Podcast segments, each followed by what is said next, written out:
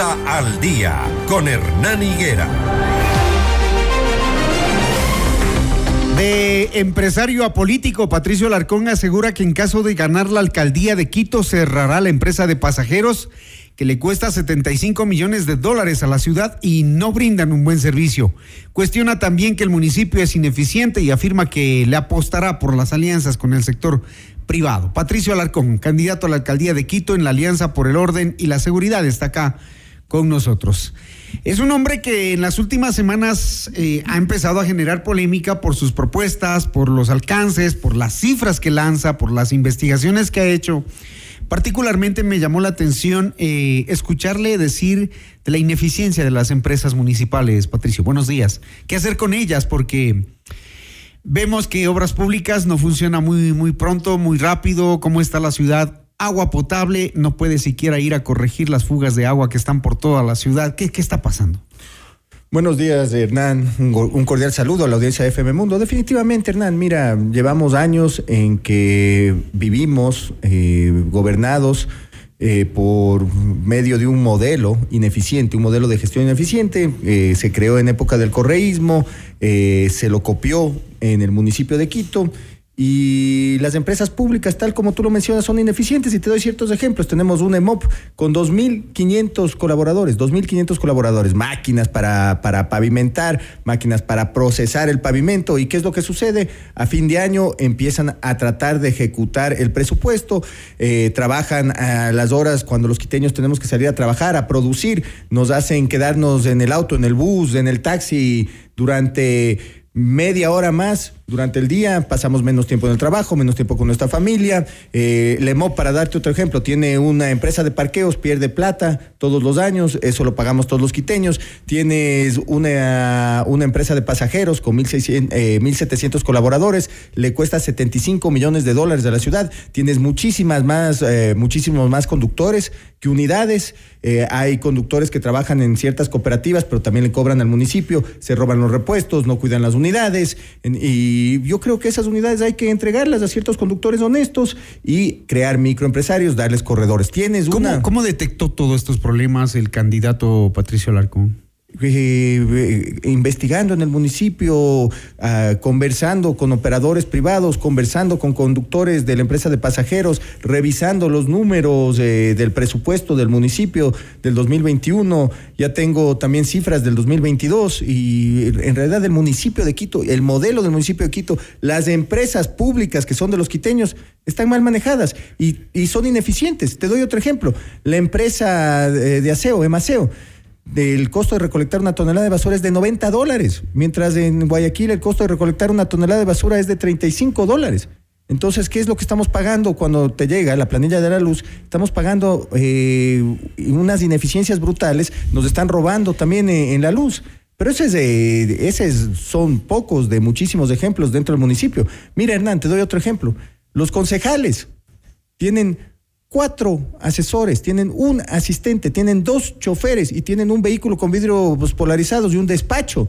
¿Y qué es lo que hacen? Se meten al municipio a ver qué secretarios pueden nombrar, qué familiares pueden entrar en las administraciones zonales, qué directores pueden colaborar con ellos, qué hacen dentro de las empresas públicas para trabar los, las alianzas, los trámites en general. Y muchos reciben cuotas. Entonces, mira, es un sistema podrido. Eso es grave esa acusación. Es que es. Sí, se ha escuchado, se ha visto también, ¿no? se vio por ahí un par de concejales que devolvieron unos 10 mil dólares por manejo de tema de permisos de transporte. Eso se vio. O, sea, mira, concejales con grillete eh, en general. Y, te hago una pregunta. ¿Quién ha reclamado durante los últimos 16 años acerca, o 20 años, acerca del modelo podrido del municipio de Quito? Nadie lo ha hecho. Todos los quiteños. Bueno, todos los quiteños sufrimos las consecuencias. En Twitter, pero. Pero reclaman, pero reclaman en Twitter. Y mira, yo, yo ahora eh, quiero solucionar los problemas de Quito. Estoy eh, dejando la comodidad a un lado y estoy postulándome para la alcaldía de Quito. Eh, me he candidatizado. Y ahora lo que me dicen es, ¿por qué no te unes a los viejos políticos? ¿Y por qué no me voy a unir? Porque no me representan, porque no van a hacer los cambios necesarios para, para que el quiteño pueda mejorar su calidad de vida. Son políticos. Este modelo fue creado por políticos ¿Prefieres para perder? políticos. Mira, prefiero defender mis valores, mis principios, dejar, dejar propuestas concretas y seguir, y, y seguir adelante para, para opinar y tratar de cambiar la ciudad. Y creo, mira, la gente ha aceptado mis propuestas. Me encuentro en la calle con, con, con diferentes personas y me dicen, bien, bien, es lo que necesitamos. Y es hora de que se cambie el municipio y es hora de combatir estos corruptos. Y eso, y, Pedro Pablo Freire pasa luego de Patricio Larcón y le van diciendo lo mismo. Yo no sé Así si le van diciendo, yo no sé si le van diciendo lo mismo porque quién eh, yo no le he escuchado al señor decir que va a acabar con ese modelo corrupto, que va a acabar con las secretarías, que va a llegar a alianzas estratégicas para que se puedan manejar bien las empresas públicas. En el municipio hay que hay que hacer un cambio radical, mi querido Hernán, porque si es que no dejan de gastar lo que gastan, si es que no dejan de robar lo que roban y si siguen mal manejando mal, perdón, los recursos de los quiteños, no van a poder solucionar los problemas de seguridad, no van a poder solucionar los problemas de movilidad, no se van a generar plazas de empleo. Entonces, cuando les ofrezcan maravillas, que las cámaras, que los drones, que el metro de Quito, que empleo, ya, yo solo les hago una simple pregunta. ¿Con qué plata lo van a hacer? El municipio no tiene plata. El municipio se lo gasta todo. El municipio no tiene cómo endeudarse. Es Hernán, Hernán, yo como el ejemplo que te doy, es como que tú tengas 5 dólares en la cuenta corriente, 8 dólares en la cuenta de ahorros y tengas la tarjeta de crédito copada con 10 mil dólares y vayas al banco a pedir un, un- un préstamo. ¿Qué te dice el, el- el banco? No se puede. Toma, jamás. Lo mismo pasa en el municipio de Quito en este momento. Si es que no se arreglan la- las cuentas, finanzas, claro. las cuentas del municipio de Quito, no nos van a ¿En regresar qué a ver se gasta el presupuesto del municipio? El- lo- más ¿Cuánto, del- ¿Cuánto es? ¿1500? Era- Era de, de 1.500 millones. Millones. Como no se llegó a ejecutar el presupuesto en el, en, el dos- en el 2021, ahora el presupuesto prorrogado para el 2023 es de 960 millones. Pero en teoría tenemos que empezar a operar el metro. Entonces, no alcanza para pagar. Oye, na- son tan irresponsables. Hay concejales que promueven el metro como si fuera obra de ellos, ¿no?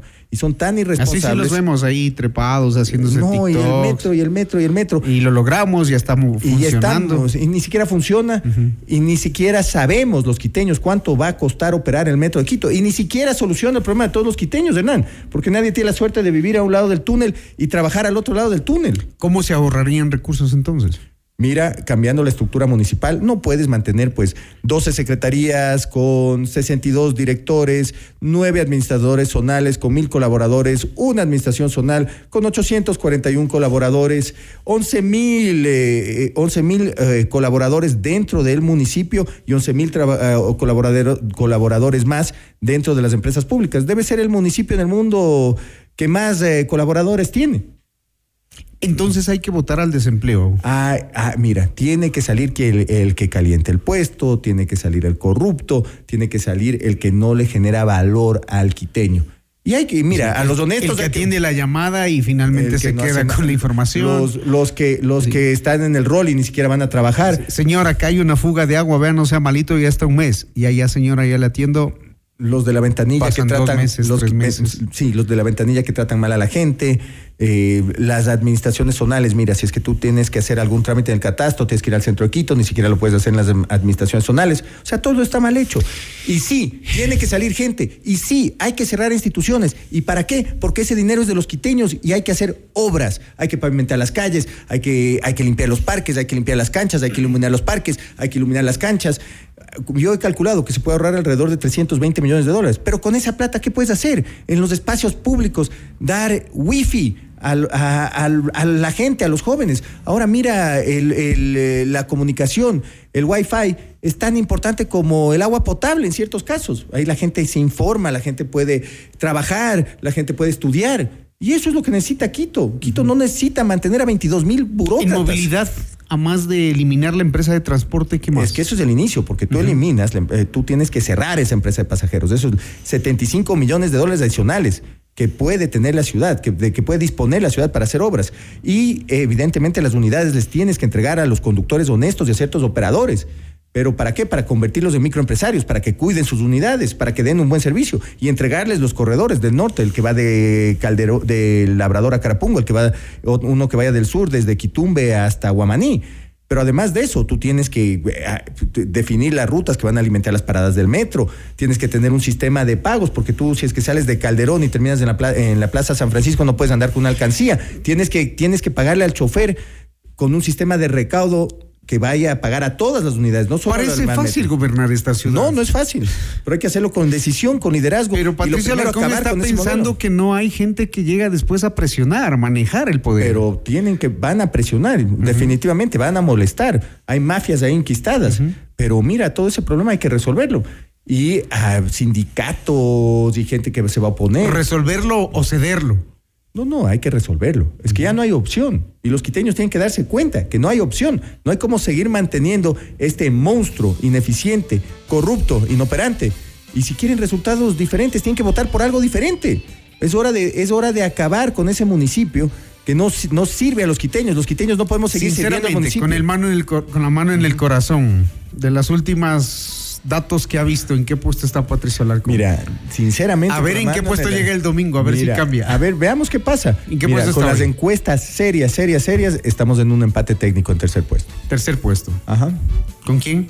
Estamos en un empate técnico con dos candidatos de la tendencia. Ya.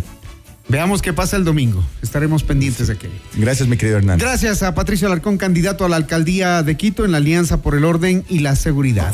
Las prioridades frente a los problemas de la capital.